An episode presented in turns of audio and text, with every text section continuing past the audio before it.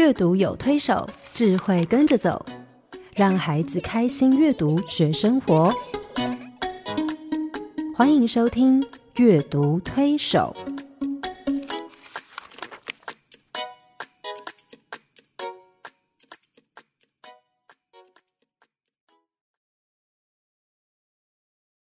各位朋友，你好，我是黄乃玉。各位听众朋友，大家好，我是刘金燕，欢迎加入阅读推手的行列。哎，黄老师，有。前两个礼拜在谈到多元家庭，嗯，我们谈到了单亲家庭、继亲家庭、隔代教养的家庭，还有收养家庭、贫困的家庭，还有暴力家庭。哈，嗯，我想从孩子的角度来看，这些家庭造成这些问题跟压力，其实这些问题跟压力大部分是大人带进家庭的，对，所以大人发生在大人身身上的的事情，对。但是呃，一个家庭面对问题跟面对压力状态的时候，有时候未必是发生在大人身上，对，有时候是发生在孩子身上。是发生在孩子身上的时候，其实呃，我想同样那个压力情境跟状态其实是差不多的。对，对也不是小孩故意的，对，当然不是不他们就是发生了。对对，以前的人都把那个当做咒诅，是啊哎，可是现在我们开始用正面的角度去看，其实它也可以是祝福。是，嗯，所以但是对大人来孩子来说，这个其实都是必须面对的问题跟磨难。对对，尤其是孩子，有时候嗯呃，不只是你的孩子面对的这些啊、痛苦跟问题，嗯，可能他也要受到别的孩子身上那边来的压力。是所以其实我们怎么帮助我们家里面有这样的孩子去面对这个问题啊？同时，我们也要帮助一般的健康正常的孩子去看待这样的孩子跟家庭。其是实啊、我想透过阅读也是一个很好的方式哈。对，几乎是最好的方式。所以我想我们。这接下来这一两个礼拜，我们就来谈谈啊，发生在孩子身上，然后带来这个家庭的一些问题跟压力。嗯也就是说，当一个孩子出生，并不是在于我们预期的状态的时候，嗯，我们怎么去面对他们？因为是我们当然希望每个孩子出生都健健康康的，五个手指头，不是、啊、手指头都在，脚趾头都在。你知道，我妈妈说他们，我们一出生的时候，她第一个就检查手指、脚趾健不健全。然后呢，他是聪明的，他是活泼，他是健康的哈。但未必每个孩子都是这样，是很多孩子一出生，他身上就带了一些啊、呃困难跟障碍在身上。是是，嗯中间也会有可能发生一些事情啊、嗯，造成他某些呃功能的呃丧失，或是跟别人不一样。是、嗯对，我觉得呃早在早期哦，在呃以前比较不发达的社会，嗯好像这这种人好像比较看不见哈，嗯，因为你会觉得说。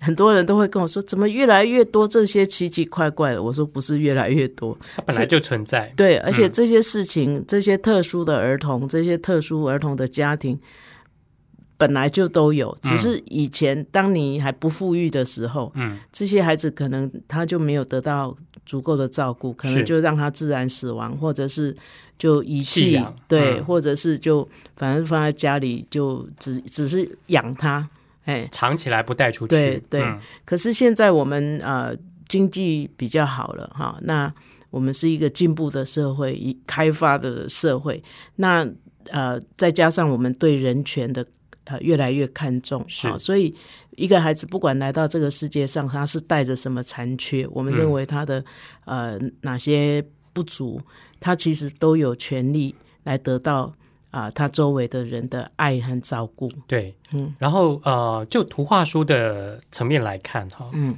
图画书的创作者是关心所有的孩子的，是。所以不管今天他是健康的或有障碍的孩子，图画书的创作者都会关照到。是。所以当我在看这一类主题的图画书的时候，我发现几乎啊、现在我们在孩子身上常见的一些障碍性的问题，其实图画书的创作者都有呈现在故事里面。是。而且他们很棒的是，他们用一个故事去包装它，既可以让有这方面障碍的孩子可以得到同理的感受，也可以让一般的孩子去学习我怎么去看待或对待这样的孩子，因为他会把这样有障碍的孩子跟一般的孩子同时呈现在书里面。是。当然，第一个去做一个对比，好、问题的凸显；第二个是让啊、呃两方面，包包括一般正常的孩子、健康的孩子，他可以透过这个书里面的阅读，知道说我怎么去啊、调整出一个比较好，建立一个比较好的心态、眼光跟嗯，态度去看待这样的孩子，对。待他们。他也会知道这些人生活上的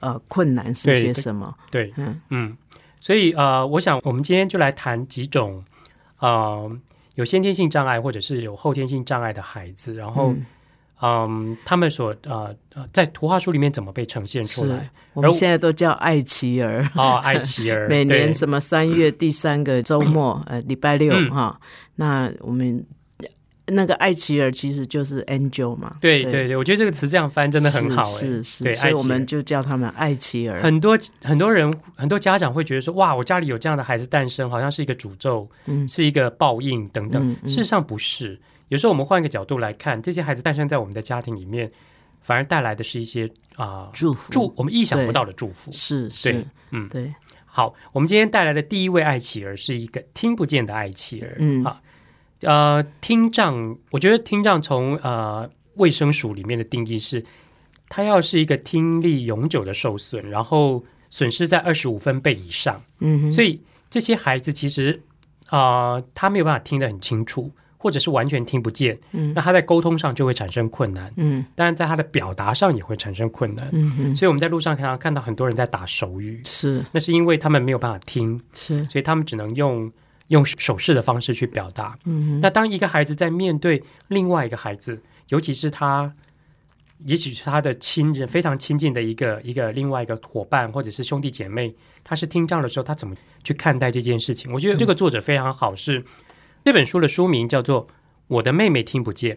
那这个作者为什么创作这本书呢？是因为他自己有一个听不见的妹妹。嗯哼，所以他从跟他妹妹一起成长的过程里面去观察妹妹的动作、反应跟状态，然后去把她的这些呃生活上的，比如说听障，可能在生活上面对的困难跟问题，全部呈现出来。嗯而他自己怎么去在这个互动过程里面跟他去建立沟通的关系，嗯怎么去嗯啊、了解他、接纳他，甚至成为他的帮助哈。你知道，这个作者因为他妹妹是听障的关系，他他跟他妈妈后来都去学了手语，对，去学了手语，然后他甚至在呃所谓的启启聪学校里面，在帮助那些听不见的孩子。嗯那我觉得他这本书就写得非常非常深刻，他以姐姐的角度去写，我有一个妹妹，嗯她听不见，嗯。那听不见的妹妹呢，虽然她妹妹喜欢弹琴，嗯。但是嘣嘣嘣嘣嘣，他只能去感受那个音箱发出来那个震动，听不到琴的声音。然后他跟她去玩攀爬架的时候，小时候去在幼稚园玩攀爬架，那个很危险。那他妹妹有时候有危险的动作，他就警告他妹妹也听不见。嗯，那妹妹喜欢跟着他。他说他常常带妹妹去公园玩，她注意的是声音，妹妹发妹妹留意的是什么动作。嗯还有他旁边的那些啊、风吹草动哈。嗯那他也知道妹妹在学校常常有一些同学会有异样的眼光看待她，而但是他在家里面他会想到很多不同的方式可以跟他妹妹一起玩。嗯那呃，有时候他说有一次只有妹妹在家，然后他跟他妈妈被锁在外面，怎么叫他妹妹都妹妹都没有反应。嗯后来他们只好用一个特别可以看得到的光影的东西，嗯嗯暗示他说：“我们回来了，你可以来开门。”这样是嗯，那特别是他有一个很深的感触，是他有一次啊、呃有一天暴风雨的时候，外面雷电交加，风雨大作，他被吓醒了，而且非常的害怕。嗯，可是家里唯一不怕的人是谁？妹妹，妹妹因为听不见，嗯对，听不见，所以他把听不见的好处跟坏处正反两边的啊、呃效果都呈现出来。那当然，一开始他其实对妹妹是有一点很难很难接纳的部分，就是说，呃，包括他跟妹妹出去的时候受到的一些异样眼光，还有他妹妹在外面的，在他朋友面前所表现的一些不是那么恰当的行为反应。可是后来他还是很真心的接纳说，对我有一个妹妹，我的妹妹嗯就是听不,、就是听不见，嗯嗯对。是我有一个好朋友，他的先生就是呃听障，嗯哎那我觉得，呃我一开始觉得，哈，天哪，你好勇敢哦，嗯，因为我们晓得在夫妻之间要需要很多的沟通，对，然后他们一个听不见，他自己又是听人，嗯哎，他们怎么走过？可是后来他们也呃就学会了怎么彼此对待。嗯其实那种就是说，一开始可能因为他跟人家不一样，所以那个不一样是造成一些不方便。是，可是当整个的设备，譬如说你刚刚提到电话来了，嗯。他，现在听不到。那可是他们家的电话就是用闪闪电、闪光的灯方式，对对，对。嗯，那他们家的门铃也是嗯。有一个灯会闪，对。所以呃，当这些呃设备啊被考虑到之后，嗯，其实那个不方便就会减低，甚至不见。是，嘿，所以他们后来也养育了两个很好的小孩，嗯嗯，那小孩也从小就知道怎么跟爸爸沟通。呀啊，所以我想，呃，我们就是说，如果有这种父母，也不要太悲观，觉得说啊，完了，我们家对这个就替孩子烦恼很多。嗯，我看到有一些父母就是替孩子烦恼很多，可是当一个环境对这样的孩子，对啊、呃听不见的听障的人啊、有多一点友善的设备之后，嗯，其实听障也不至于造成太大的困难。是我曾经在啊、呃一个朋友聚会的场合，然后就你知道大大人在那边吃饭聊天，嗯哼，然后一群小朋友会玩在一起，嗯那我就看到大概四五个小朋友在那边玩，玩的很开心。那我我觉得他们的沟通状态也都很好哈。嗯，后来才有一个妈妈跟我说，她有一个儿子听力是有问题的。是，我说，因为他儿子带了一个助听器，嗯这样。他说他儿子其实先天就有听力方面的障碍，嗯所以他要听那个助听器，带那个助听器，但是那个听觉效果只能大概恢复百分之三十这样。，嗯那他就说，我就说，可是他跟别人没什么没什么沟通上的障碍。他说，对他会想办法用很多的，包括肢体语言或者是眼神去揣测、去猜对方的心意，然后其实还是可以跟别的孩子做很好的沟通。是，对，所以我觉得一般的孩子在看待这样的孩子，其实这个书里面也有呈现出来。对，姐姐跟她的同学、她的朋友看待这个孩子的各种不同的态度、眼光也都被呈现。嗯，而最后这个姐姐怎么接纳这个妹妹，嗯嗯甚至同理认同她，然后甚至她说她后来去学了沟通手语沟通的课程，嗯而她进而写了这本书，希望。嗯他说他在书里面，这个作者自己讲了一段话，他说失聪的人呢、他们的家庭跟他们的兄弟姐妹，啊、对他来说都很重要，嗯。所以他希望就透过这个故事，把这些小孩他所存在的那个家庭跟他所面对的问题，都嗯。可以把它呈现出来，让大家可以了解。嗯。嗯。这是失聪哈，嗯，我想呃，失聪是听不见，是，但是呃，我们也常在路上看到很多呃失明的是。失明的人哈，视障，视障，对他也许是呃有重度视障，或者是有时候是完全看不见哈。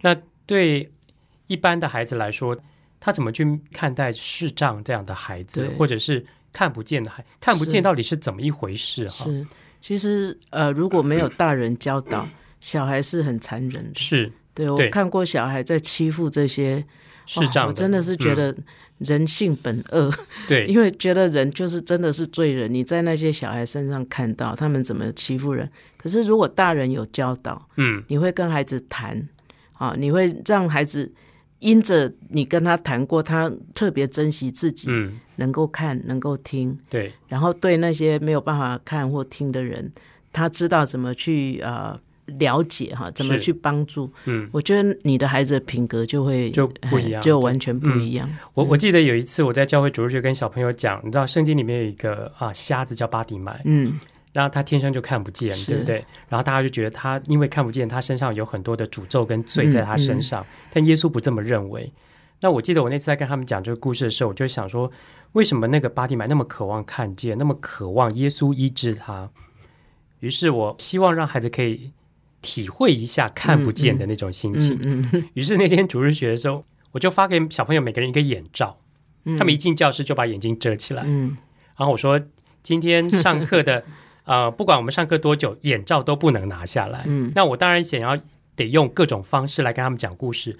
我还是会拿图画书，嗯我还是会拿什么？我说啊，我现在跟你们讲一本图画书的故事哦，什么什么。他说小朋友眼睛就眼罩就要拔下来，我说不准拔，然后、嗯 他们就必须用眼睛被遮住的方式去听我讲完一个故事，嗯然后听我讲圣经的故事，然后整个过程，后来到最后，我请他们把眼罩拔下来，我跟他们讨论说，你们觉得刚刚那个过程是什么？他们说看不见好痛苦。嗯嗯我说为什么？他们很想看我手上的书，嗯。却看不见，嗯。然后看不见，所有的感觉都是暗的，嗯。连亮光都没有。嗯。那我觉得这些孩子就开始去体会到一个看不见的人，嗯他的真正的感受跟体会是什么？是是，对，那那一次更，何况他只是短暂的，对他只是短暂，他知道我会叫他把眼罩拿下来，是是，所以我觉得短暂的让孩子去体会，他可以比较能够感同身受，因为嗯对于这些特殊需求的孩子来说。啊，一般的正常的孩子、健康的孩子，他其实比较难做到的就是感同身受，嗯，因为他觉得不一样嘛，你跟我就是不一样哈。那那个带孩子去经历那个看不见的那那个过程呢，其实后来当我看到这本书，我接下来要谈的这本书《看不见》的时候，我心里就想，yes yes，就是这样啊。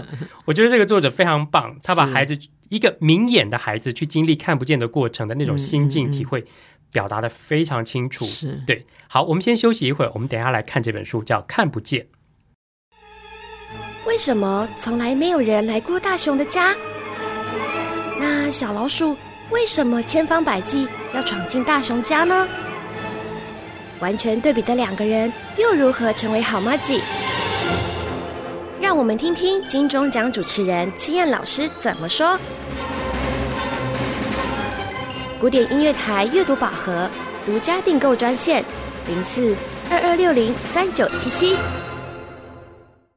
哎，我已经在这个录音室看到刘老师把那本非常精彩的书叫做《看不见》打开了哈。对，我们迫不及待请啊青叶老师来讲给我们听。我觉得这本书的创作者用一个非常好的创意的点去创作这本书，也就是说，它的图文你必须一起看的。嗯，如果光念文字给大家听，大家可能感受不出来。哎，现在的听众朋友都是看不见，哎，很好，你们都看不见我的书，好，好了。但是我得想办法让你们呃透过听觉去看见哈。好，这本书一书名叫《看不见》，是啊、小兵出版社出版的，作者叫蔡兆伦，他是我们很好的朋友。对对，那我翻开第一页，其实你一开始进入这本书的故事的时候，你并不知道故事的主角他是明眼人，嗯。因为他一开始露出一双脚丫，他都是用黑白黑白色的反差的那种色彩效果去、嗯嗯。去呈现的，黑底露出一双白脚丫，然后就说我看不见，然后接下来这一页你看到一堆鞋子，嗯。白色的鞋子在黑底上面，然后文字只说我在家里，嗯。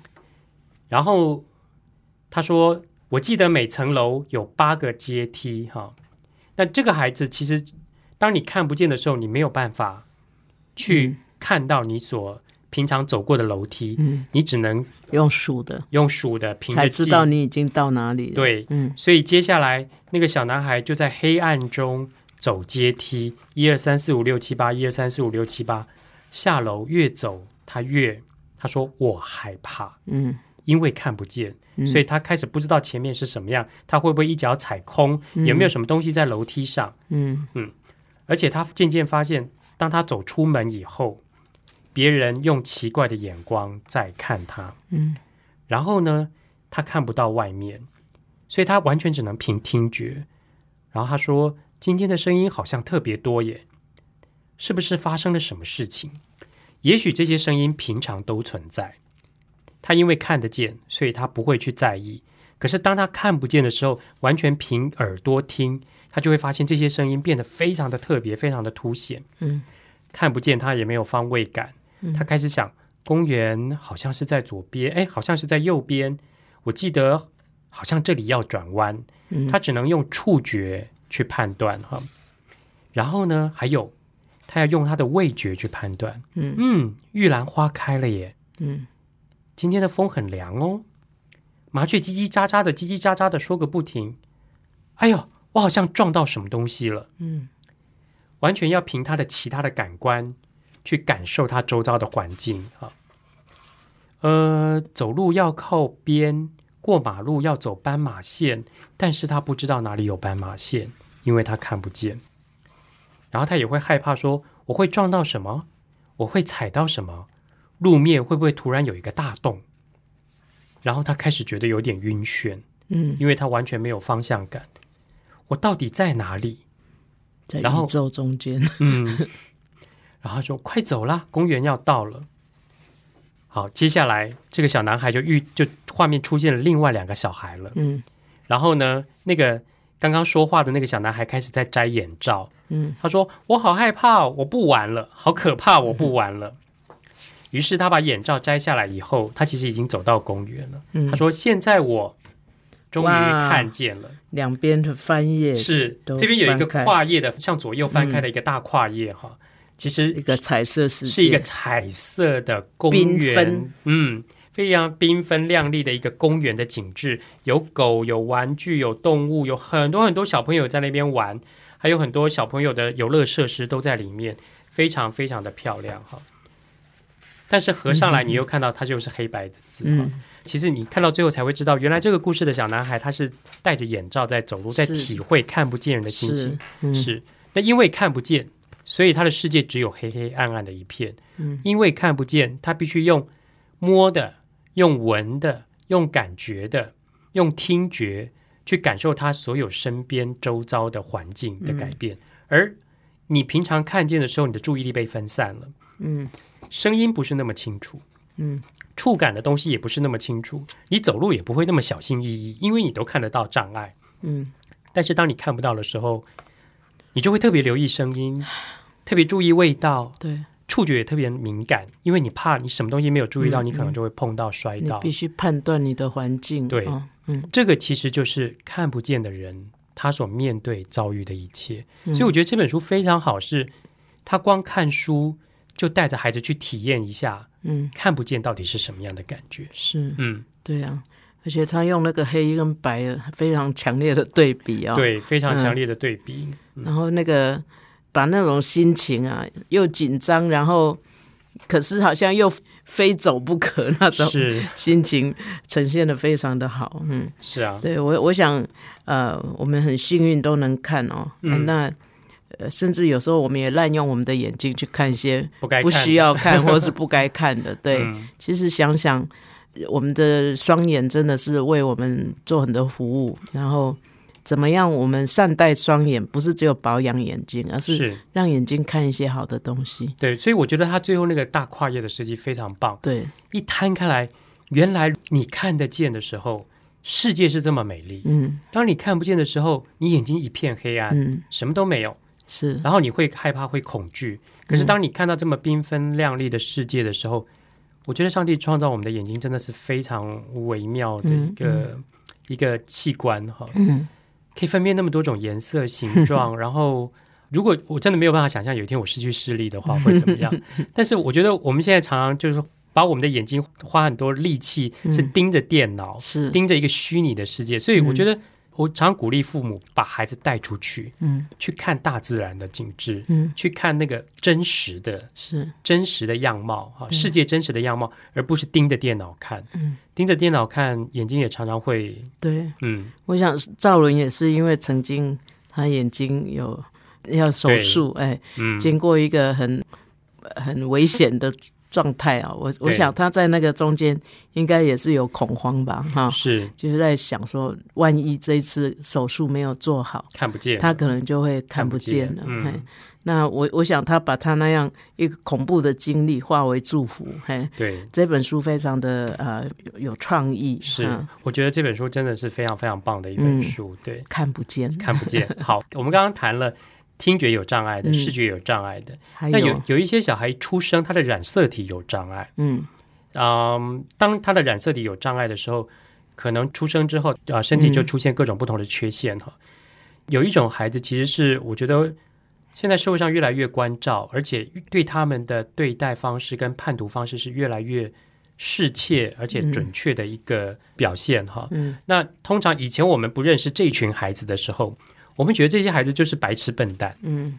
但是现在我们会用不同的眼光来看他们，呃，甚至知道他们有啊、有一些一定的行为能力，特别是这些孩子，其实在他能力所及的范围内，你赋予他工作，他会非常认真是。尽责的去做好。那这群孩子就是染色体出问题。哈对，我们称为唐氏症对的，孩糖子宝宝，唐宝宝。唐氏症最具代表性的就是他的第二十对染色体出问题，然后会导致他的学习跟智力出现障碍。那他们跟一般的孩子相较起来，发育会比较迟缓，因为他们的嗯脑部比较小，然后那个脑组织也比较轻哈，所以他们的身体比较矮小，然后肌肉呃紧张度比较低，所以他们的肌肉看起来比较松弛，那体力也比较不好。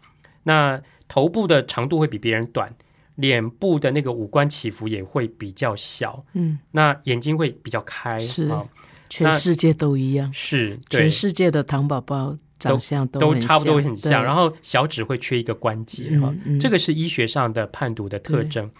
所以一开始，如果我们用表象去看待这样的孩子，你就会觉得这个孩子就是一个白痴，嗯。就是一个笨蛋，嗯。就是一个没有行为能力的人。是。可，是问题并不是这样。其实嗯我看过很多唐氏症宝宝的一些故事哈，有一些唐宝宝真的很棒，嗯。甚至琴弹的非常好，嗯。甚至很会做很多很多东西哈，像我们现在台湾也有啊、呃我们称为玛利亚的天使啊、嗯然后他们会洗车，他们会开面包房，对，他们可以做出很憨儿，对喜憨对他们会做出很好吃的面包跟 糕点，那个其实也不是我们正常人说做就可以做得到的，对。而且他们很友善，他们非常友善，非常好的员工，是。嗯。唐氏症的孩子在图画书里面关照的虽然不多，但是我找到一本非常经典的哈，嗯。那这本书其实是一个幼儿园老师他创作的书，嗯这本书叫做《好好爱阿迪》。他为什么创作这本书？是因为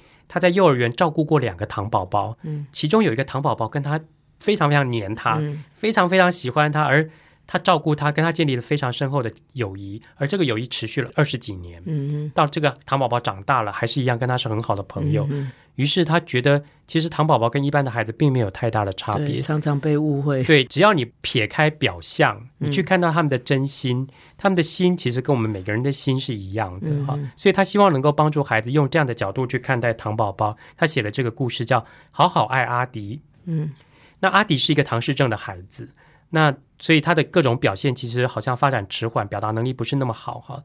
那他有个邻居叫琪琪，那放暑假了，那那个这个阿迪呢很喜欢去找琪琪玩，可是琪琪的妈妈也跟他说你要好好爱阿迪，因为阿迪虽然看起来不一样，但是他是上帝派来的天使。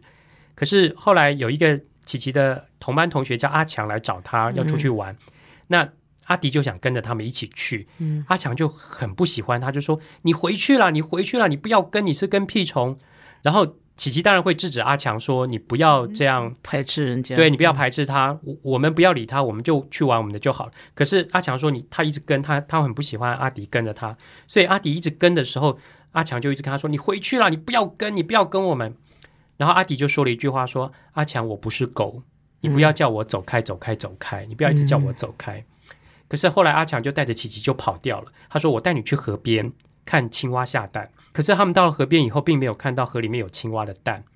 这在这个时候，他们听到远处稀稀疏疏的声音，他们以为是什么动物跑来了。就后来一看，啊，阿强说：“哼，原来又是那个妖怪，不，又是那个怪物来了。嗯就说阿迪是个怪物。嗯那那个时候，琪琪看到河里面有一只蝾螈，嗯他就说那只蝾螈好可爱哦。阿迪就说：“好，我下去抓给你。”他就真的跑到河里面去，把它捧起来，嗯然后放到琪琪的手上。琪琪把玩了很久，阿迪还提醒他说：“琪琪，我们要把它放回去，不然他的妈妈会难过。嗯后来阿强就带着琪琪要离开了，可是那个时候，嗯，琪琪又发现河里面有很多很多漂亮的荷花，他想摘一朵花回去送给他的妈妈，嗯他请阿强去帮忙摘，阿强不愿意。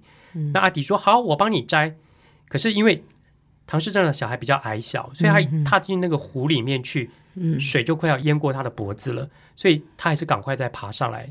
然后，因为他没有办法摘，可是就在这个时候呢，阿迪想到他曾经在湖的另外一边看过同样的花，所以他就说：“那那个呃，琪琪，我带你去去看真正的荷花，然后呢，嗯那边也有青蛙的蛋哦。”于是他就带他走到湖的另外一边去。嗯阿强大人在后面很不屑啊，可是他们在湖的另外一边，真的就看到湖边有很多的莲花，然后呢，莲花下面有青蛙的蛋，这样。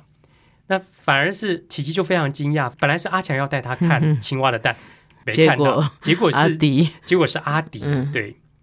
就在那个时候呢，那个琪琪本来想说他要用那个瓶子装一些青蛙的蛋带回去，然后让它可以孵出小蝌蚪来。要，去观察，对，可是阿迪说不行，他们要生活在湖里面，他们离开湖，他们就会死掉。嗯好了，于是当他们在那边观察那个青蛙蛋的时候，那个琪琪的手想要伸手去摸一摸那个青蛙蛋，就伸手一碰到水，碰到那个水面的时候，水面开始荡出一些涟漪来。嗯，整本书我其实最喜欢这张图，我也是哎，对，当那个湖面有一点诡异，可是又很有趣。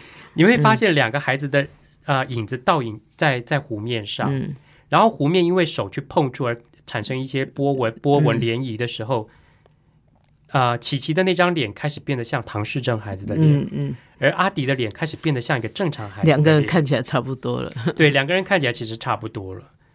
然后那个琪琪就说，呃，琪琪就笑阿迪说：“啊哈，你看我们的脸变得好奇怪。”阿迪说：“脸奇怪不重要，我妈妈说这里比较重要。”他拍是他拍拍左胸口说：“这里比较重要。”于是他们两个很兴奋的跑去找阿强，说：“阿强，阿强，来看，这里有好多好多的青蛙蛋。”我觉得后面那张图真的是一个关键，也就是说，我们怎么看待？有时候人的表象是会改变的。那透过表象这个东西比较虚伪的表象，我们你是不是能够看到这些孩子真正的内心？嗯，如果你能看到这些孩子真正的内心，你会发现，其实他们跟我们并没有什么差别。是的。嗯这本书我记得我当时常常讲哦，有一段时间没讲，刚刚在听你讲，觉得又重温那种当时阅读的时候的那种呃温馨的感觉。嗯，对，因为我们其实不要说唐氏儿，其实就算一般人，我们也常常会因为长相而去啊、呃对不同的长相的人做出不一样的反应。是，其实嗯我们有时候是不自觉，对，像我有一段时间，我上大学的时候，那我有一个好朋友，她长得很漂亮。嗯我跟她走在一起的时候，我才发现，哎，好像我会看到一些呃平常我不会看到的眼光，比如说 譬如说男生看到他露出来的那种垂涎欲滴，那种啊呃不豆腰的感觉。嗯然后后来我也有一个好朋友，他是脑性麻痹，嗯那那就很明显啦、其实他非常聪明，反应非常快。嗯那我跟他常常就是喜欢玩，然后互相调侃，他是很能够接跟投笑话的。嗯嗯嗯，可是呢，我跟他出去买鞋啊，做什么逛逛街，你就会看到一些正恶的眼光，甚至我们靠近那个店，你就看到店员一副那种防卫的那种表情。嗯那个也是我自己在逛街的时候，或是跟一般人逛街的时候不会看到的眼光。嗯嗯我才发现说，其实我们人不自觉的，嗯我们可能自己都不是故意的，嗯可是我们看到人的外表的时候，我们其实是会有很不同的反应。那我觉得有教养的人、文明人哦，嗯，应该要察觉自己。是那为什么要看这些图画书？因为我们不要照我们的人的本来的那个罪哈、去看待不同的人。是，那尤其我跟那个脑性麻痹，哎，可是我觉得我这朋友好健康哦，我嗯看的都有一点受伤。嗯他居然他已经习惯了，是，然后他也学会了不要去管这些人，因为他们不懂这样。嘿，嗯所以我我就觉得说，啊，其实我们自己哈，在看这些书、跟孩子分享这些书的时候，自己真的也要察觉哈，对。这样比较好一点。我在跟小朋友分享这些书的时候，其实他们身边有或多或少看过这样的孩子，然后比如说在捷运上、公车上，嗯，或者是在公共场合吃饭的时候，也看过这样的孩子。他们以前不了解，是。那也许不知道说哦，顶多知道那是唐氏症的孩子，嗯或者是根本不知道那是唐氏症的孩子。嗯那我在跟他们谈的时候，其实尤其是刚刚看到那张图，嗯。就是两个倒影在水面上，然后起波纹的那张图。嗯，，是。有些小朋友就说，其实他们跟我们也没什么不同，是，就是就长相来说，眼睛、鼻子、嘴巴都有啊，大家都有啊，对，也没有什么太显著的不同。嗯所以后来我就会问他们说：如果我们单就外表去判断他们，这样是公平的吗？嗯每个孩子都说不公平，为什么呢？我说，如果人家用外表来判断你说，嗯，你这个人看起来很聪明，嗯你看起来很聪明，或者你看起来很笨，你看起来一定什么东西不好，对你来说一定也不公平。嗯嗯，那其实孩子可以从这个角度去了解阿迪说的那句话，对这里比较重要，对。就是左胸口比较重要，对，嗯。尤其有一些，也许他有智力比呃一般来讲，他嗯即使是低一些，他的感觉是更敏更敏感锐的、更敏感的，因为他不是是。只用他的智力在认识这个世界，嗯。他其实更敏感。是。那我们不要以为说哦，他因为他头脑比较不好，所以呃，就是说他的思考，他的他的那个比较不好，嗯。就表示他也是没有感觉的。对。我觉得这也是人的误解。其实越是这样的孩子，越是这样的人，我们更需要嘿有多一些的那个注意哈。对，对所以我觉得这一类图画书的创作者有一个很明显的意图，就是他希望孩子在看待这些呃特殊需求小孩的时候，他的眼光要扫除偏见。对就说当你用一个带有刻板印象的偏见的眼光在看这些孩子的时候，好像你就是透过一个框框对在看，你只看到他们的局部，你只看到他们的外表，对你没有看到他的内心。对，其实损失最大是你自己。对，是我们自己。对然后呃，也许你多了解他们，他会成为你很好的朋友，是，然后你可以从他身上学到很多东西。对。呃，我记得有一次我自己在台北，然后啊跟几个朋友聚会完，然后我们经过一个喜憨儿的面包店，然后我们就进去买面包嘛。有一个朋友对他的孩子的教育非常好，就是说他进到那里面，他他当然会看到有一些接待的店员呐、跟一般他们到进到面包店里面的那个感觉不太一样。那个妈妈就非常有耐心的在跟他解释。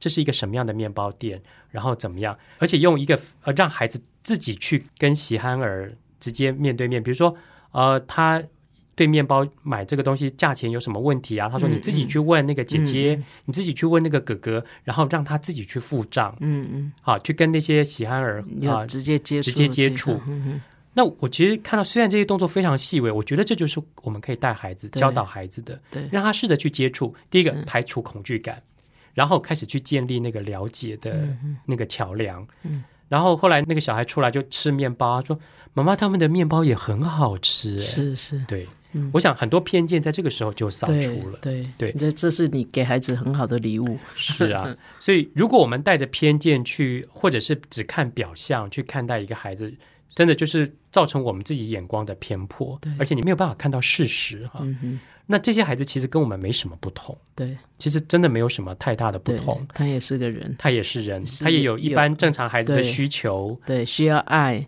也需要被爱，需要关怀，需要照顾，需要被人肯定，也需要尊重。是。哈那我们这些创作者其实透过这些孩子的故事，要帮助孩子去建立这样子比较正确、世切的眼光。哈，嗯。呃，我自己很喜欢一本一本书，虽然它现在绝版了，但我一直觉得它绝版很可惜。我我在翻译这本书的时候，其实给我还蛮大的震撼，因为我记得我第一次在看这本书的时候，觉得啊，这个孩这个小女孩好可爱，我就一页一页的翻，然后这个小孩好调皮，这个孩子跟别的孩子没什么两样。可是最后那页出来的时候，哎，让我的心扎了一下哈。是对这本书，呃，在谈的是一个肢体障碍的孩子哈。嗯这本书的书名叫《珊珊》，嗯可能现在大家在书店不容易看到，嗯啊、必须到图书馆去借哈。我相信图书馆应该还有。这本书是信宜出版社出版的，这对图文搭档，嗯、其实创作过非常多的书，他们是英国的一对创作者哈。叫珍妮·威利斯，还有汤尼·罗斯。我们在节目中也介绍过他们创作的另外一本书，叫《浮游的一天》啊。如果听众朋友有印象的话，那他们创作这本书，其实帮助我们去看待一个身体有障碍、肢体障碍的孩子，他的内心世界、他的思维、他的情感世界，其实跟一般的孩子并没有什么太大的差别。嗯，书名叫《珊珊》，因为文字不多，我可以念给大家听哈。嗯好，大家想象画面喽。珊珊爱笑，珊珊唱歌，珊珊飞起来，珊珊荡秋千，珊珊好乖，珊珊坏坏，珊珊高兴，珊珊难过，珊珊跳舞，珊珊骑呀骑，珊珊游泳，珊珊躲猫猫，珊珊害羞，珊珊大叫。珊珊生气，珊珊很得意，珊珊泼水，珊珊转圈圈，珊珊挥手，珊珊笑嘻嘻，珊珊答对了，珊珊答错了，珊珊很软弱，珊珊很坚强，珊珊快步前进，她骑在马上哦，快步前进，珊珊用力滑，珊珊画画。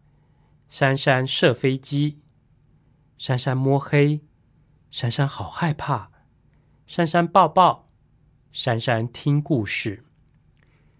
这就是珊珊全部的样子，和我一样，也和你一样。嗯，前面都是描写珊珊生活的各种状态，其实你看不出来她是一个有什么障碍的孩子。就是一般孩子每天都在生生活里面发生的对，而且该有的情绪反应、行为都在那个书的前面几页都呈现出来。可是最后一页出来的是他坐在轮椅上，嗯哼，然后作者告诉你，这就是珊珊全部的样子，跟我一样，也跟你一样。嗯嗯，其实这类孩子跟我们没什么两样。是。嗯，对，虽然他身体是有障碍的，可是他的情感世界、他的情绪反应、他的需求，其实跟我们每个人都是一样的。是啊，嗯，也是需要爱和被爱，对，他也需要呃被照顾，可是呢，他其实也需要照顾别人。对，我觉得有时候我们对待这种也是，我们会有同情心，然后就想要照顾他，怎样就把他当弱者。嗯，其实不要忘了，就是说这些孩子他们其实也有照顾别人，他在照顾别人的时候，他才会觉得自己真的跟你我一样。对，他也觉得自己是有价值的，对。然后是有能力的。对，嗯，那有时候我们如果没有思考，没有读这样好的图画书的时候，我们可能就会觉得说，哎呀，他很可怜呐、嗯，他行动不方便呐、嗯。呃什么都替他做啊，对，或者是呃，有的父母会对呃特殊的孩子，他因为心疼嘛，嗯，然后又有的父母会自己觉得好像不好意思哦，把你生成这样，会有一点罪疚感罪疚感，然后就反而该管教的没有管教，嗯，然后孩子就真的是变成一个很不好相处的人。嗯，那然后我们再来说啊，那是因为他的问题造成他这么不好相处，你懂我意思吗？是，譬如说珊珊好了，对他不管他是先天还是后天哈、他的那个呃肢体有了障碍，可是如果父母因此就呃过度的同情怜悯他，嗯。保护他，嗯，那珊珊就没有得到教养，他是没有真的得到管教，嗯，那他就会变成很性情古怪。对啊，这边有一张。别人对他怎么样，他可能就会觉得说，都是别人对他不起，是。对不对？对，这边有一张图很有趣，珊珊用一个那个可怕的玩偶会从盒嗯子里面跳出来的那种游戏、去吓他的老师，结果被骂了。对，对。所以文字说他有乖的时候，他也有也有坏调皮。调皮捣蛋的时候，对，所以他被称赞的时候高兴，他被骂的时候他也会难过。是，所以黄老师说的也是，其实这本书其实不管给大人小孩都有一个共同的认知是，嗯，这样的孩子跟你一样，跟我一样，对，跟我们每个人都一样，我们，应该用同样的态度、同样的眼光去看待他们、对待他们。嗯。我们刚刚在讲，我倒想到我的好朋友黄美莲，嗯，她是很有名哈，因为她脑性麻痹非常严重的，对，啊，不能讲话，不能呃，说起来他还可以写字，可是对她没有办法讲话，嗯呃，行动也极为不便。是啊可是他后来在美国还念了艺术博士，博士，对他的画非常厉害。，对。嗯可是我希望听众朋友有机会去看看美联的那个呃，他的他的书，对，他会写到他成长过程中，他父母怎么样用一种平常心来对待他。是，他阿妈哦，嗯。有一个很有智慧的阿妈，对，嗯嗯，就是当他被其他的小孩欺负的时候，嗯。阿妈教他怎么样去面对那样的事情。对嗯。因为他是我好朋友嘛，嗯。然后所以我我每次在看他的书的时候，再看看现在的他，我就会觉得说，其实教养决定很多事情。是啊，像像他像他那么严重的一个脑性麻痹，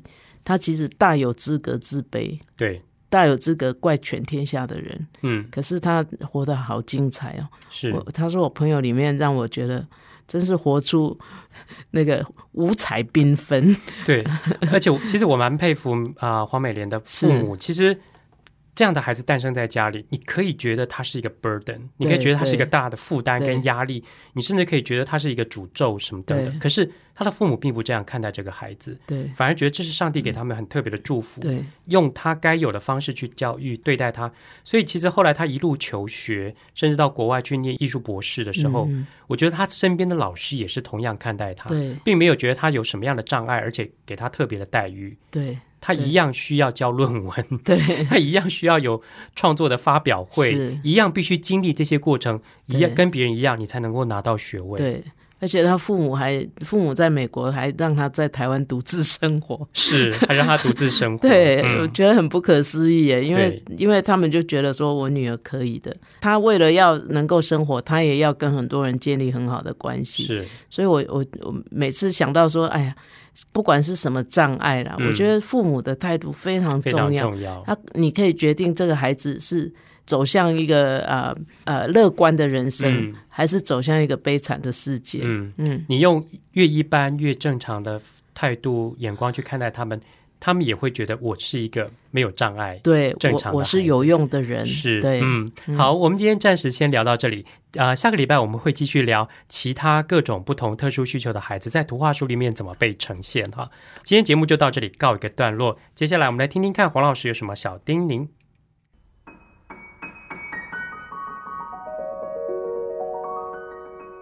玉老师的阅读小叮咛。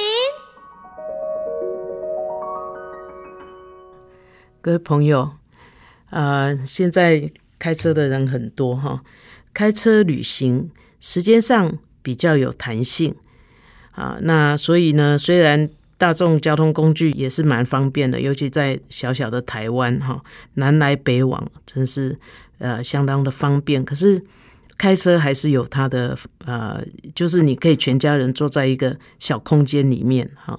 可是如果你带着孩子的话，孩子在车上待久了，难保就不安分哈。那所以我看到有一些家庭往往开心出门，扫兴回家哈，因为开开心心的出去，然后在车上呢无聊，或者是就开始作怪，作怪就开始挨骂，挨骂就很扫兴哈。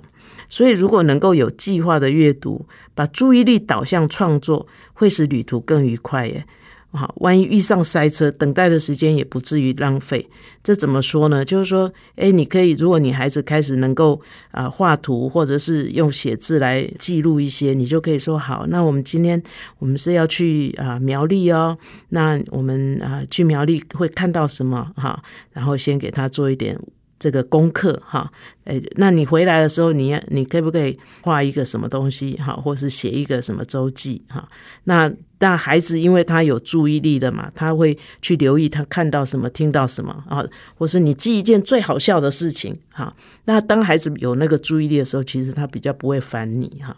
那车上也不适合长时间的阅读，我们可以准备一些谜语啊、笑话啊、脑筋急转弯啊，或是那个 CD 啊，哈，也可以准备那个纸张或者是啊呃笔呀、相机呀、你看到有趣的招牌哈，或是有趣的画面。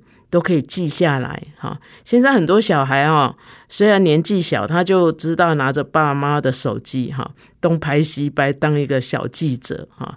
所以你也可以让孩子这个呃，可是那个拍不是乱拍，不是拿着那个相机这样呃无聊的乱拍，把它当做手枪一样哈。他就是一个他在做记录的这种呃拍摄哈，然后回家以后整理，就是你们家的一本家庭旅游书了耶。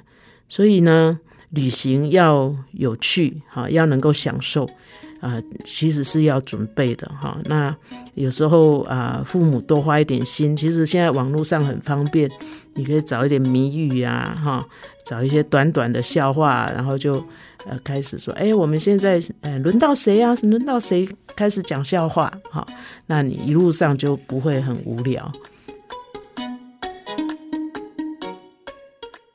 本节目由 FM 九七点七台中古典音乐台制作播出，邀您一同享受阅读，丰富孩子的生命。如果你对这个节目有任何想法、建议，我们都很欢迎你在 Apple Podcast 留言打分评星，也邀请你订阅这个节目，并分享给身边的朋友。感谢您的收听，我们下集再见，拜拜。